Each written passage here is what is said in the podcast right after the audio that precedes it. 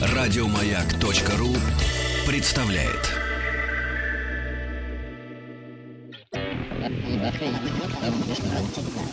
Объект 22. 22. Объект 22. Ученые из Политехнического института Ренселлера провели эксперимент, в ходе которого человекоподобный робот Ноу сумел решить логическую задачу, продемонстрировав то, что исследователи назвали проблеском самосознания. А, Суть эксперимента была в том, что исследователи сообщили трем роботам, что двоим из них дали специальную таблетку, которая лишает их способности разговаривать, а еще одному третьему дали плацебо. Затем ученые спросили роботов, э, какую именно таблетку, по их мнению, получил каждый из них. В результате робот, получивший плацебо, ответил приблизительно следующее. «Я не знаю».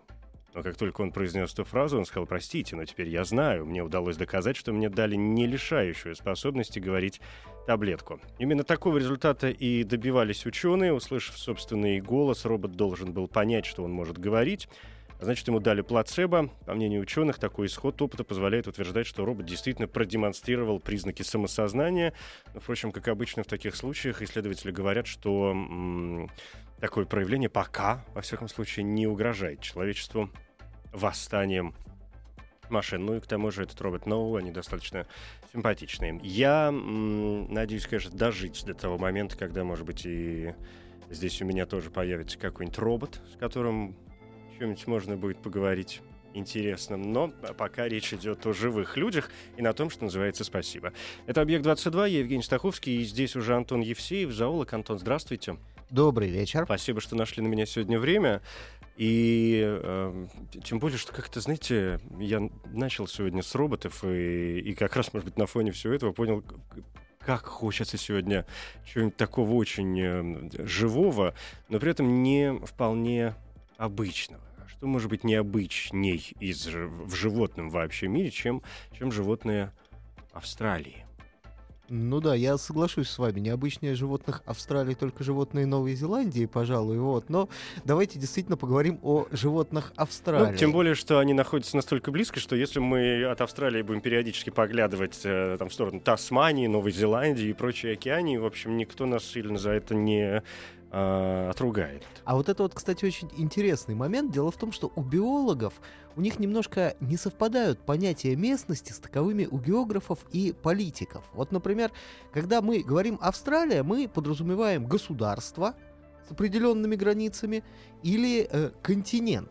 Но биолог при слове Австралия на самом деле включает туда и Новую Гвинею, и Новую Каледонию. Мгм. Потому что с точки зрения фауны и флоры, это правда уже не к зоологам, а к ботаникам, но все равно, это одна и та же область.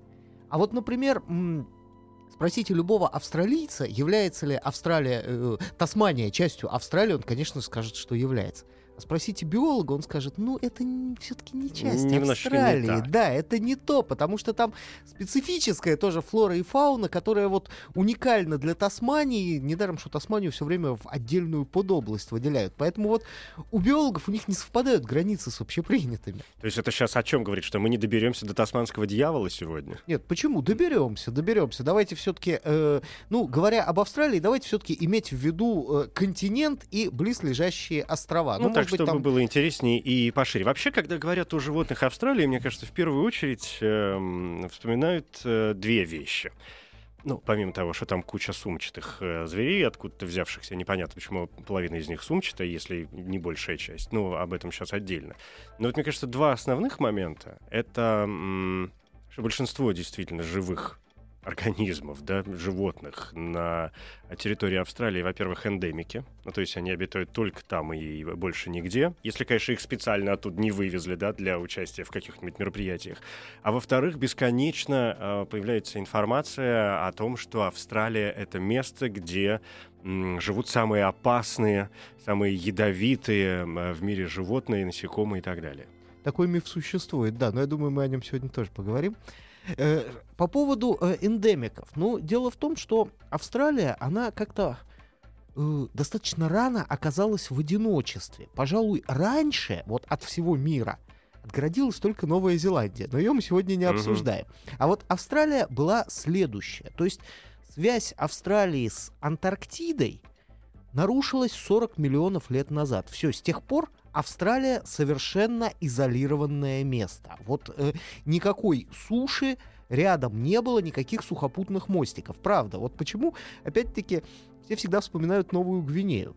Сухопутная связь Австралии с Новой Гвинеей разрушилась где-то примерно 45 тысяч лет тому назад. Достаточно долгое время Австралия и Новая Гвинея были единым целым. Не так давно, из биологической, из геологической, из какой угодно, даже с исторической точки Да, зрения. люди еще эту связь застали, и сейчас много а, археологических доказательств, что первые вот австралийские аборигены, кто ее заселил, они, э, в общем-то, добрались до Новой Гвинеи, а потом в Австралию эту посуху перешли. То есть люди эту, э, это все еще э, видели, хотя, конечно, этого никто не помнит. Но в целом вот эта вот австралийская область, она раньше всех оказалась изолированной, причем полностью. Соответственно, если область изолирована, то туда могут добраться, ну, либо те, кто имеет крылья, либо те, кто как-то может достаточно долгое время перемещаться по воде, неважно, самостоятельно или с помощью кого-то.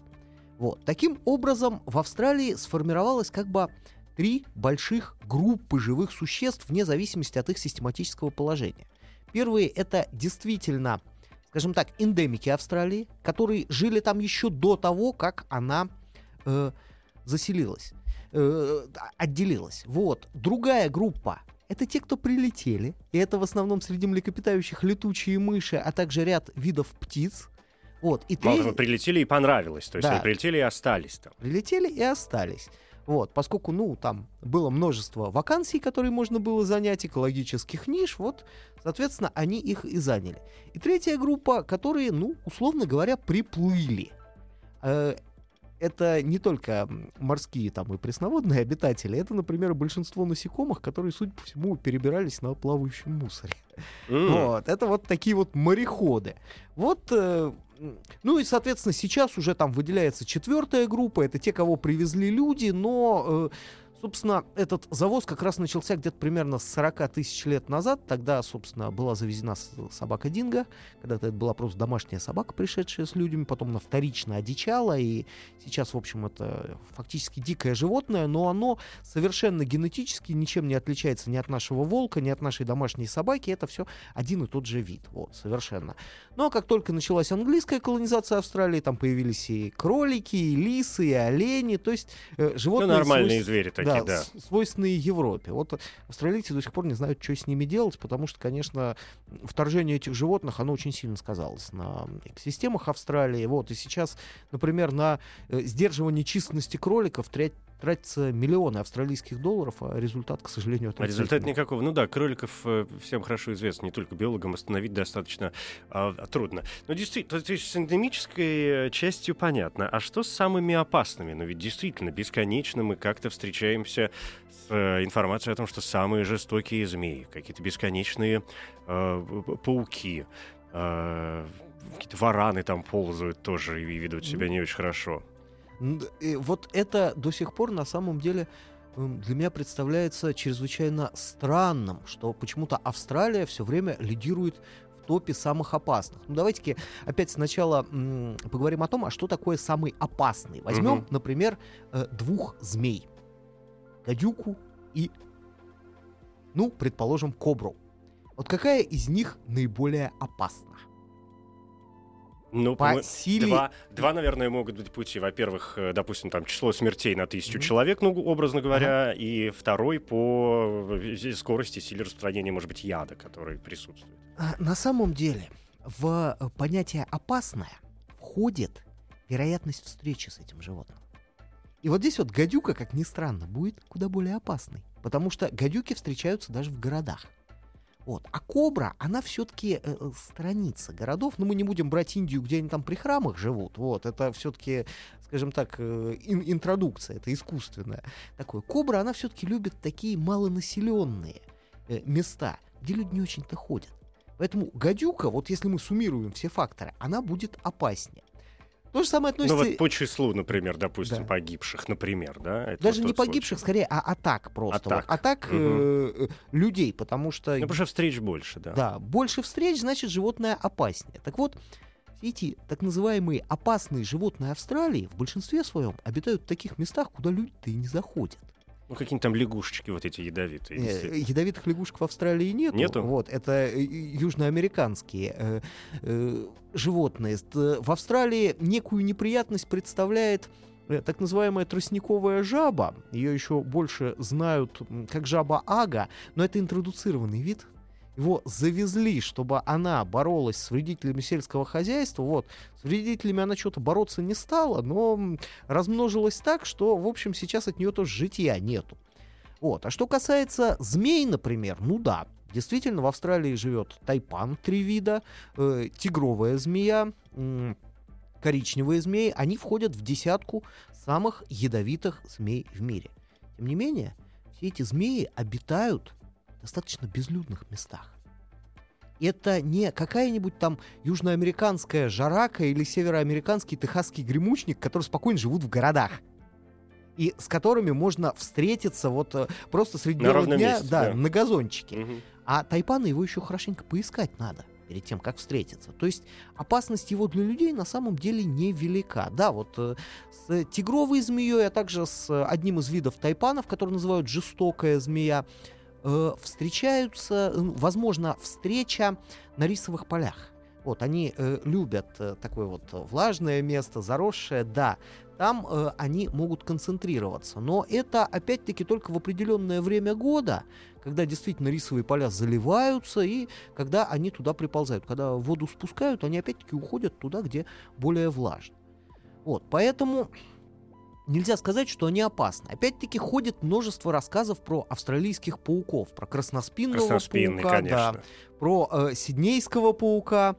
Вот. э, сиднейский паук обитает в горах в достаточно изолированном, труднодоступном месте. То есть в основном для того, чтобы с ним встретиться, это нужно предпринять в эти горы туристический поход. Вот. То же самое про красноспинного паука, который любит держаться в сухих, засушливых местах. Это вот аналог нашего каракурта. Он э, любит э, э, сухие места, он там роет э, норки в земле, он затягивает их паутиной, по образу жизни, ну, совершенно такой же, как наш каракурт. Поэтому для того, чтобы на него наткнуться, это надо пойти погулять в буш или в пустыню. Вот, городов они сторонятся. Там все-таки условия ну, не для их проживания. Вот. И я опять-таки не могу сказать, что они очень опасны. По силе яда, ну, и американская черная вдова, и опять-таки наш каракурт обладают куда более токсичным ядом, чем австралийские пауки. И количество смертей, если уж мы сравним, от того же самого каракурта куда больше. Вот. Поэтому, что касается пауков, я бы не сказал, что они такие опасные. Вот говорят опять-таки про опасных австралийских огненных муравьев. На самом деле это не австралийский вид. Это завезенный из Южной Америки вид, к сожалению, вот он сейчас распространяется. Он уже и в Азии появился, в Северной Америке давно живет, э, родом-то он из Бразилии. Вот, в Австралию приехал, там распространился. Да, он действительно причиняет много неприятностей, но это не австралийский вид. А, Австралийские муравьи, да, муравьи-бульдоги есть тоже такие достаточно опасные, с сильными жалами, но дело в том, что они очень пугливые. И э, даже если случайно забрели на их территорию, муравьи попытаются вообще избегать контактов э, с крупным существом, таким как человек, который забрел, и они просто разбегутся. То есть говорить об их опасности тоже сложно. В общем, как видите, это э, по большей части миф о том, что Австралия такая опасная. Вот. Ну, о ком еще можно поговорить? О гребнистом крокодиле, да, наверное, Ну, тут про знаменитом. крокодил-то вообще это речь, Да. конечно, отдельная, да. Это э, Данди крокодил, вот там, собственно, гребнистые как раз имеются в виду, хотя на самом деле роль австралийских крокодилов там исполняли миссисипские аллигаторы. Но дело не в этом.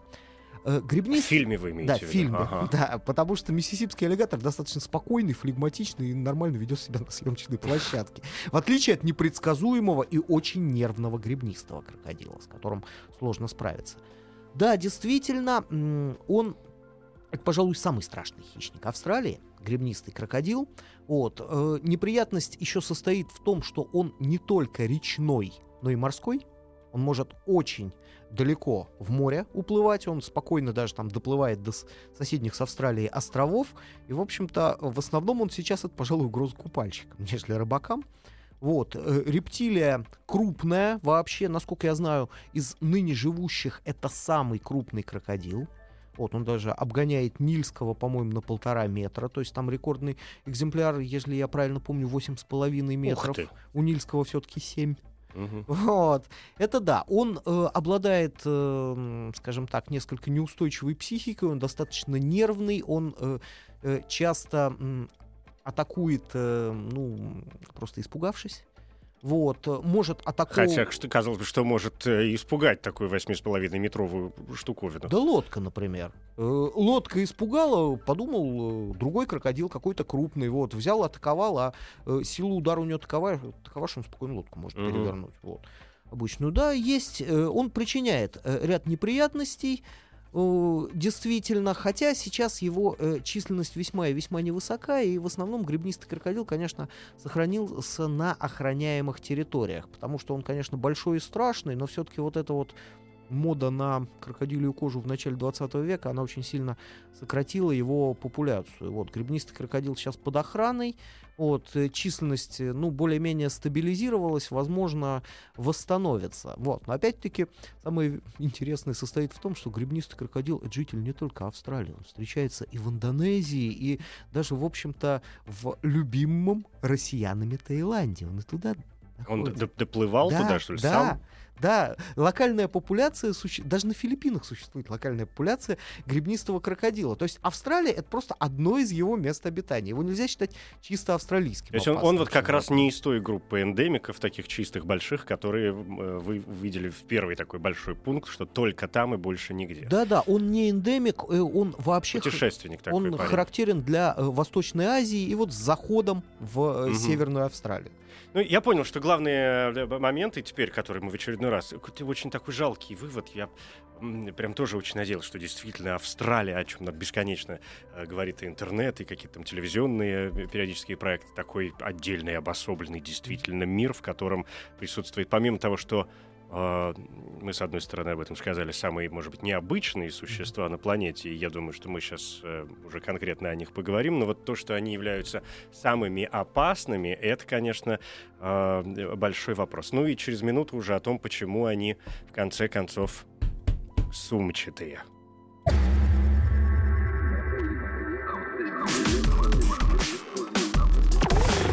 Объект 22. Зоолог Антон Евсеев. Говорим о животном мире Австралии. И самое время, может быть, от тех самых опасных, которые не самые опасные, перейти к каким-то таким получеловеческим э, ребятам, о которых мы все, конечно, знаем в этом животном прекрасном мире Австралии, э, который, ну, бесконечно продолжает вызывать, э, ну, мой, во всяком случае, однозначный интерес. И, э, и действительно, очень многие, скажем, люди говорят о том, что в Австралии живут действительно какие-то самые, самые необычные существа на планете, просто по, по сути своего устройства. Мне сначала это казалось, и мы сегодня с вами об этом уже сказали в начале, что думаю, ну, Австралия такой континент, и материк, который мы не очень туда добр... мы европейцы, я имею в виду, да, там не очень давно туда добрались, но с другой стороны, ну, окей, ладно, не очень давно, но мы-то родились уже со всем этим, уже сознанием обо всех этих животных. И казалось бы, чем они должны были отличаться от чего-то там, не знаю, от бурого медведя, э, э, грубо говоря, которого мы тоже там видим в зоопарке, а кое-кто и в живой природе, не дай бог. Но да тем не менее, порядка, сколько, больше 200 э, видов млекопитающих, насколько, если я правильно помню, да, mm. проживает в Австралии. 356, если быть совсем Сколько? 356. Ух ты, как интересно. И из них чуть ли не половина сумчатые. Понятно, что мы привыкли... Две трети. Две трети, пожалуйста. Понятно, что все мы знаем о кенгуру бесконечных, но оказывается, что ну, даже ехидно. Хотя, казалось бы, для любого нормального человека ехидный это просто еж очень странной формы. Почему он должен быть сумчатым, непонятно. Эм, я сейчас, э, наверное, еще раз вас удивлю. Вот. Сумчатые вообще-то появились не в Австралии. И они тоже туда пришли. Правда, это было настолько давно, что, в общем, никакой человеческой памяти э, не хватит. Э, сумчатые, как группа, произошли в Северной Америке. И до сих пор в Северной Америке живет опоссум, в общем-то, наиболее близкий к древним сумчатым зверек. Это совершенно такой же обычный зверь э, в США, и, по-моему, даже он до юга Канады доходит, как у нас белка. Вот. Сумчатые появились в Северной Америке. Тогда, когда еще существовало два континента, Северной Лавразия и Гондвана, и в основном их топтали динозавры, а млекопитающие были такие маленькие и незаметные, сумчатые появились в Северной Америке, потом прошли в Южную, тогда Южная Америка через Антарктиду контак- контактировала с Австралией, и потихоньку-потихоньку стали ее заселять. И к моменту отделения Австралии, вот эта вот дата в 40 миллионов лет тому назад, в принципе, Австралия уже практически полностью была заселена сумчатыми.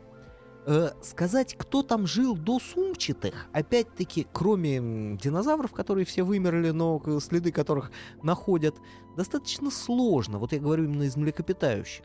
Но вот утконосы и ехидна, яйцекладущие или однопроходные млекопитающие, судя по всему, коренные австралийцы. Хоть кто-то. Потому что больше нигде, ну кроме еще на, как на Новой Гвинее, которая, как мы знаем, долгое время была единым целым с Австралией, их следов не обнаружено. А вот сумчатые наверное, самые первые поселенцы из тех, кто сохранился. А что, они туда пришли и просто не смогли уже оттуда уйти в какой-то момент, когда Австралия окончательно отделилась от всего остального? Да, ну, э, часть их, э, в общем-то, э, осталась на территории Антарктиды, которая тогда еще не была покрыта льдами, и, в общем-то, вымерли после того, как этот континент сместился на Южный полюс. Мост был разрушен.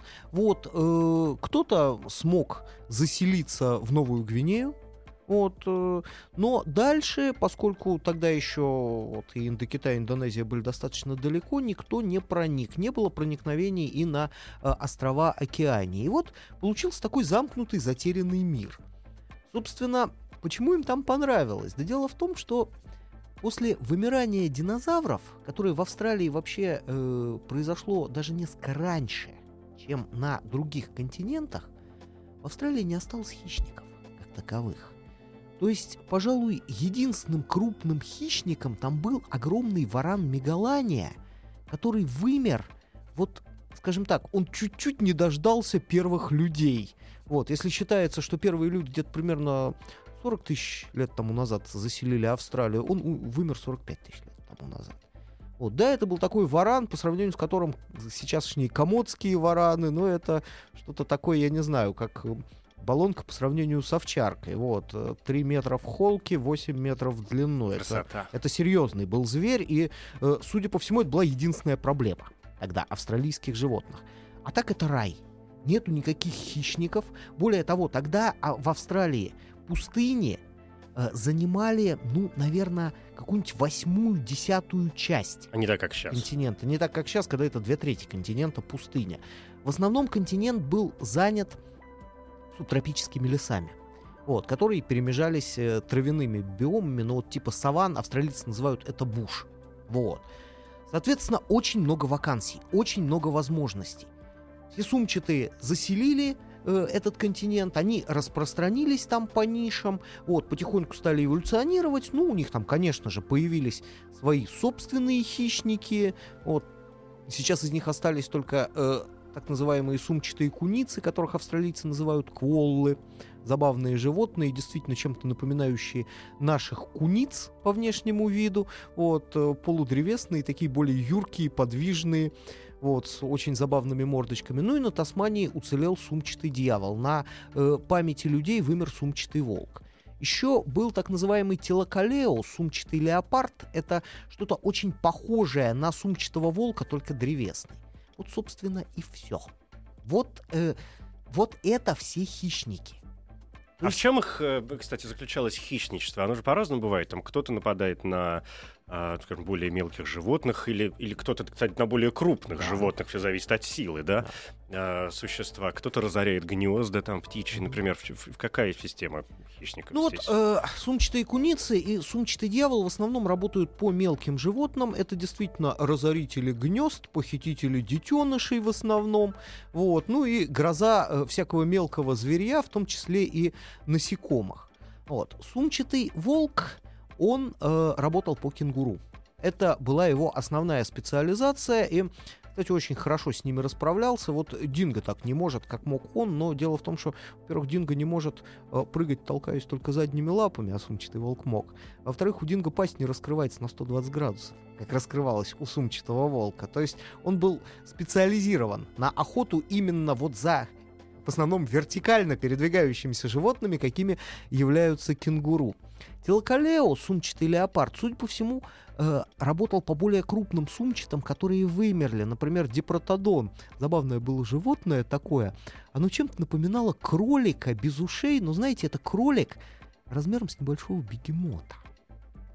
Вот, огромный такой, эм, огромное существо, передвигавшееся как на четырех, так и на двух, оно и прыгать могло э, немножко, конечностях, в основном жившее в болотах. Э, судя по всему, и сумчатый леопард вымер именно тогда, когда вымерли э, вот э, дипротодоны, а они исчезли из-за того, что Австралия начала опустыниваться. Мгм. Просто исчезли их Влаги было мало, Да. и это как не очень им уже стало подходить. Да. Да, да, именно так. Вот. Леопард тоже был, получается, не маленький, такой да, что да, пойди да, догони. он, э, он был крупным, э, в принципе, ну, пожалуй, по размерам сравним не с буром медведя, ну, с пандой. Вот примерно так. Он был очень крупным. Вот, это самый крупный э, хищник Австралии был. Крупнее, в общем-то, не было. Ну вот, собственно, и все. И все остальные вакансии, они свободны. Растительности много. Она самое, что ни на есть, разнообразная. И тут моментально возникает множество специализированных групп, например, таких как каала, которые питаются только эвкалиптом. Или, например, различные кускус. Что, в общем, достаточно удивительно. Ведь, Да. да, и даже для животного мира существо, которое питается совершенно какой-то конкретной э, одной продукцией. Ну да, и уз- больше ничем. да. Узких специалистов не так много, и вот каала действительно один из них. Или вот кускусы, это такие замечательные животные, тоже чем-то напоминающие ну, небольших белок, они древесные, с, э, у них э, остренькая мордочка, длинный язычок. Вот они могут питаться нектаром определенного вида цветов. Вот. Конкуренции нету, и она так, в общем-то, и не успела возникнуть, потому что там дальше начались уже изменения в э, животном мире Австралии. Можно сказать, что вот это вот развитие сумчатых, оно шло, шло, шло полным ходом, и тут вдруг начинается изменение климата, исчезают целые экологические ниши, вот, исчезают целые группы, которые жили в этих экологических нишах. Вот теперь мы видим только жалкие остатки. Э, У сумчатых это был такой прерванный полет, прерванный тем, что начал, начался меняться климат. Вот. Но даже то, что дожило до наших дней, весьма и весьма разнообразно. Но если мы говорим, опять же, о животных достаточно старинных, тут нельзя вспомнить, утк- не вспомнить утконоса, Да. например, которого, насколько я понимаю, который известен достаточно давно и считается таким древним... Это э, коренной э, австралиец. Да, да, древним таким парнем, но при этом действительно представляет собой, э, ну, прям скажем, нечто невообразимое. Кстати, утконос сейчас вот сохранился только один вид. На самом деле раньше в Австралии было несколько видов утконосов, и самый крупный вообще-то был размером с небольшую собаку. Вот, это э, он тоже был полуводный, как и современные утконосы. Если, в общем-то, э, современный утконос в основном опасен для только для водных беспозвоночных червяков, там всяких рачков мелких, то мелкая рыбешка, то этот питался достаточно крупными рыбами. И э, есть некоторые свидетельства, что даже детенышам черепах и крокодилов от него доставалось. Это был активный водный хищник. Увы, тоже исчез, когда началось опустынивание. Но утконосов было, ну, по разным данным, от 5 до 7 видов. Сейчас сохранился только один. Ехидне, близкому родственнику утконоса, повезло больше. Но опять-таки в Австралии сохранился только один вид ехидны, а м, три остальных живут на Новой Гвинее. Вот. Раньше их, опять-таки, было больше. Ехидна — это в основном житель сухих мест, поэтому изменение климата не особо затронуло. В общем-то, она истребитель муравьев и термитов, а их в Австралии как было много, так и осталось много, и поэтому ехидна процветает. Единственное, что и утконосы, и ехидны, они крайне не любят шума. Э, у- них э, бывали случаи, когда утконос, которого, например, везли куда-нибудь в зоопарк, мог умереть от резкого выхлопа э, автомобиля. Настолько? Да, вот они очень пугливы. Именно поэтому сейчас, э, конечно, э, и утконосы и ехидна в основном встречаются в тех местах, где мало людей и где не шумят. Где не шумят, тогда да. Когда мы говорим о том, что, и вы говорите о том, что пропало достаточно много видов а, животных, и в частности, если опять же возвращаться к сумчатому волку, например, которого там люди не то что застали, а он ведь был истреблен где-то там к середине 20 века. Последний сумчатый волк умер в 1932 году. Ну вот, пожалуйста, то есть человек в данном случае достаточно серьезно постарался для того, чтобы и приложил руку к исчезновению достаточно многих э, видов. Некоторых мы потеряли, судя по всему, окончательно, какие-то бесконечно находятся на грани вымирания, занесены во всевозможные красные книги, и э, вспоминая тех же коа ритуал, э, которые питаются эвкалиптами. Буквально на днях э, я читал какую-то э, статью о том, что, ну, часть человек о них вроде как пытается заботиться, хотя тоже чуть не истребил под корень в свое время. Но вот сейчас у них новая зараза, и что чуть ли не 90% популяции заражена хламидиозом, а это как это отдельная напасть, с которой сейчас пытаются люди уже справиться и помочь этим прекрасным зверушкам. Увы, увы, это, к сожалению, повторяющаяся ситуация, но здесь, э, конечно же, разные носители инфекции. Дело в том, что коалы уже несколько раз практически вымирали, и это э, началось еще до того, как человек э, Австралию заселил. Беда не только коал, а всех сумчатых в том, что вот эта вот группа, она развивалась замкнуто, на замкнутой территории, у всех их видов, если сравнить с другими животными, у них очень маленькое генетическое разнообразие. Они, можно сказать, э, это вот э, имеется такой термин бутылочное горло. Вот когда популяция, скажем так, у него резко сокращается генетическое разнообразие, там, допустим, из 10 вариантов остается 2, говорят, что популяция прошла через бутылочное горло. Кстати, когда-то такое с людьми было, но мы как-то вот справились. Вот у большинства сумчатых то же самое, в том числе и у каал. У каал очень маленькое генетическое разнообразие. Из-за этого они чрезвычайно нестойки к э, различным инфекциям. Вот, просто, скажем так, э, очень мало, если э, мало вариантов генома, очень мало потенциальных особей, которые могут не заразиться. Такие всегда есть в популяции, которых зараза не берет. Но если маленькое разнообразие, значит вот этих вот суперкал, назовем их так, будет меньше. Да, это понятно. И вот. это, конечно, большая проблема да, и это для про... вида. Это действительно проблема для вида. Постоянно приходит какая-то зараза, и приходится, что называется, ну, спасать кал буквально в режиме ручного управления, то есть э, создавать э, популяции резервные в таких местах, куда эта зараза просто не добирается, там как-то иммунизировать их, колоть им сыворотки, которые делать, которые, кстати, тоже то работают, то не работают. Вот, и в конечном итоге, да, пока всегда получается. Но я надеюсь, что и дальше будет получаться. Вот. Но это действительно, это не только про кал, можно сказать. Э, с тасманийским дьяволом та же самая проблема. Наверное, слышали, да, что э, тасманийский дьявол — это единственное живое существо, для которого доказана вирусная передача раковых заболеваний. У них есть вирус, который вызывает раковые заболевания. Он, по счастью, для нас специфичен только для сумчатого дьявола, но им-то от этого не легче. Ну, им-то да. И тут тоже приходится спасать в режиме ручного управления, иммунизировать их против этого вируса, потому что популяция оказалась совершенно неустойчивой к нему. Ну, это довольно сложно, наверное, как-то работать с этими вещами, ну, по части тасманского, допустим, да, вот этого дьявола, а, потому что, говорят, Каала, например, довольно доверчиво к людям, и, кстати, ну, это понятные какие-то, и вообще животные Австралии, э, там, скажем, млекопитающие, ведут себя мало агрессивно по направлению к, допустим, даже человеку. Видимо, это связано с тем, что, как вы говорите, было достаточно много, мало хищников, а поскольку видовое вот это разнообразие тоже небольшое, видимо, генетическая память не настолько была развита, чтобы сильно бояться когда-то. Ну, э, здесь я все-таки внесу некоторые коррективы. На самом деле, коалы, которые, э, ну, как и сумчатые дьяволы, обитающие в зоне нацпарков, вот, где э, есть, э, ну, большая посещаемость, угу. они действительно э, спокойно относятся к людям, они к этому привыкли. Вот. Дело в том, что э, к чести австралийцев, чести австралийцев, у них, конечно, вот природоохранная культура на высоте. Да, остальное вот. через минуту.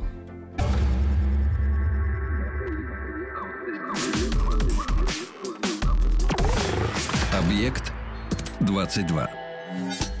Да, природоохранная, конечно, система Австралии не вызывает э, серьезных вопросов. И даже не система, а вот сама культура. Дело в том, что там люди, они э, привыкли, правда, это тоже началось вот где-то с начала 20 века, они привыкли бережно относиться к природе.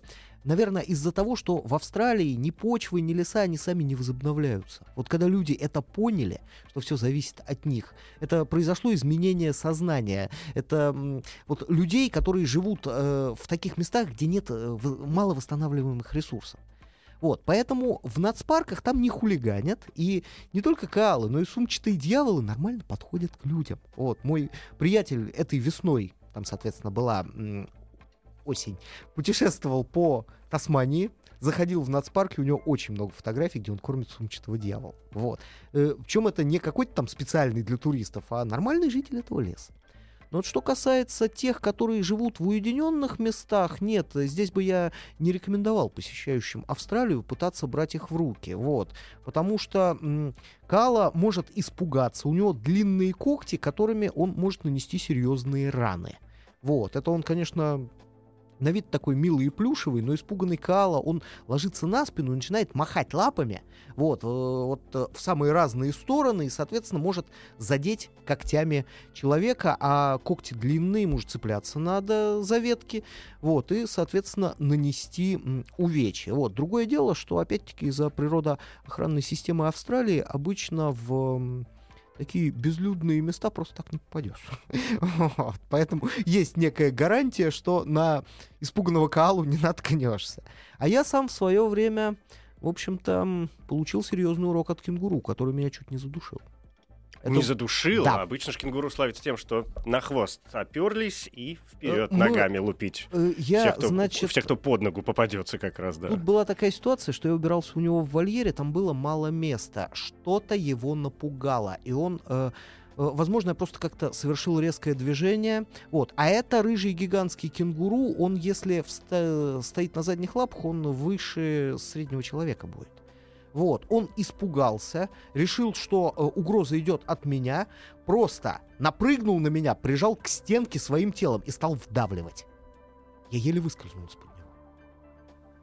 Так что и к кенгуру надо подходить с осторожностью. Они да. нервные. Угу. Вот. И непонятно, что там у них вообще, что они подумают через минуту. Кстати, австралийские собаки ну, я имею в виду не динго, а домашних собак, они вообще обходят кенгуру стороной. Ну, я их очень понимаю. Но вообще, э, говоря о кенгуру, мы же, вот это, наверное, тут точно имеем полное право сказать, что уж э, кого-кого, а кенгуру-то это не только вот, там гигантский, да, или исполинский, и, допустим, кенгуру, их достаточно много видов внутри семейства, да, правильно я выражаюсь? Вот Да-да-да, все правильно а, этого семейства кенгуров. А что, кстати, с валаби сейчас? Потому что тоже были какие-то информации о том, что они то вымерли, то потом кого-то нашли. Ну, вы, как, вы кого имеете в виду? Дело в том, что валаби — это собирательное название всех кенгуру среднего размера, то есть, э, скажем так, э, больше э, 30 сантиметров, но все-таки меньше полутора метров. Это вот, такие маленькие кенгуру. Да, вот всех этих кенгуру угу. называют валаби. Вот.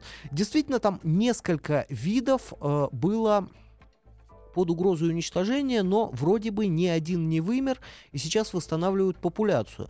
У нас больше всего известен Валаби Б. Беннета, в основном по нежно любимому, кстати, и мной в детстве, э, австралийскому сериалу «Скипи». Угу. Вот Скиппи — это Валаби Беннета. Один из самых распространенных в Австралии э, видов кенгуру. Но они были как массовый вид, так и остались. Более того, э, тех же самых Беннетов сейчас э, многие разводят на фермах, э, на мясо, на шкуру. Вот, и а раз уж люди взялись разводить животных, то, соответственно, никакой опасности не представляют. Вот, э, может быть, речь на самом деле шла не о Валабе, а о Валару горном кенгуру. Вот это действительно а, один из трех гигантских кенгуру. Есть серый гигантский, рыжий гигантский и валару, горный гигантский кенгуру. Вот он действительно одно время оказался на грани вымирания просто из-за того, что у него была локальная популяция в Южной Австралии.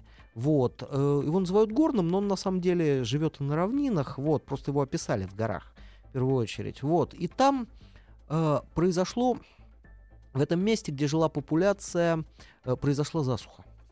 Вот, она стала сокращаться, Валару просто стало нечего есть. А популяция зажата, Вот, и некуда было распространяться. Ну, там создали резерв, и сейчас, в общем, численность восстановлена. То есть тоже То есть опасаться, опасаться серьезно мы не можем. Да. да. А, у нас осталось еще несколько минут. Понятно, что, скажем, мир птиц э, Австралии отдельный. Тут можно вспоминать и Какаду, да, и страуса Эму, и все такое прочее. Но я бы остался пока еще на эти минуты в млекопитающих, потому что мы ни слова, мне кажется, не сказали об еще одном удивительном австралийском э, животном, которое называется вомбат, Вамбат. Да, или делают ударение иногда, в общем, кто куда гораст, и, но оно как-то удивительное же существо. Э, вамбат это, э, в общем-то, э, его называют помесью сурка и барсука. Вот, это норное животное. Оно в основном сумеречное. Вот, хотя, опять-таки, мой приятель, путешествовавший по Тасмании, где живет один из видов вамбатов, говорит, что, в принципе, они могут выходить и днем, хотя делают это крайне неохотно. Вот, как правило, они питаются тем, что роют почву вот, э, и питаются всем, что находят. Они всеядные, то есть это черви беспозвоночные, э, могут гнезда наземных птиц разорять, вот, вкусные корешки, по способу питания я бы определил вамбата как кабана, вот, который угу. вот идет, все роет и, и метет все подряд. Да, и все ест. А, они достаточно мирные, у них очень забавный способ э, защиты от непрошенных гостей. Дело в том, что задняя часть вамбата — э, его ягодицы, э, там очень твердая кожа, и когда вамбат не хочет, чтобы лезли к нему в нору, он именно этой частью тела запирает как вход. камнем. Да, как камнем. Ни одна собака угу. прокусить не может. Вот, это, вот, пожалуй, самая необычная дверь в мире. Говорят, что э, при этом вамбаты еще и такие очень экономные пивуны, ну, в смысле жидкости, а не в смысле э, вокализации какой бы то ни было, что они после верблюдов, по-моему, на втором месте как раз в мире. Но э, здесь э, в чем все дело? Вамбат действительно долгое время может обходиться без воды, он э, скорее экономит ее в себе. В дождливый сезон вот, вамбат он только и делает, что пьет и ест сочную растительность. Вот. Э, вода там, э, она накапливается у него в теле, а вот в засушливый сезон он действительно очень экономно ее расходует. Но здесь, опять-таки, на первом месте по экономии скорее не вамбат, а каала. каал вообще никогда не пьет воду. Само слово каала в переводе с одного из австралийских языков означает «не пьет». Не пьет. Да. каал-то вообще... Э, получает только то, что в листьях есть. Угу. Никогда не было замечено, чтобы каала пил вот. Так что он здесь, конечно, держит пальму первенства.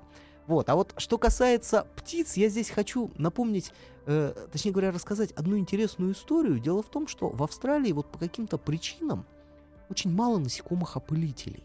И в основном растения в Австралии опыляют птицы и летучие мыши. И вот это, пожалуй, одна из самых необычных особенностей континента. Эвкалипт доминирующее растение во многих частях Австралии, он опыляется птицами. Множество птиц самых разных опыляют его цветы. Самое интересное, что когда эвкалипты акклиматизировали в Абхазии, на Черноморском побережье, долго думали, а как же они будут жить? Но оказалось, местные воробьи взяли на себя роль опылителей. Ну вот, все, да. эволюция все-таки не стоит на месте, да, и как-нибудь там э, приспосабливает одно к другому. Или ведь вот это про память э, общая вспоминается, и все идет своим чередом. Удивительное, конечно, да, Австралия, я думаю, мы убедились в этом сегодня в очередной раз. Спасибо вам большое, Антон Евсеев, зоолог, животный мир. А, Австралия, скорее животные, действительно, там, чем рыбий и птичий. Ну уж сколько успели. Спасибо. До свидания.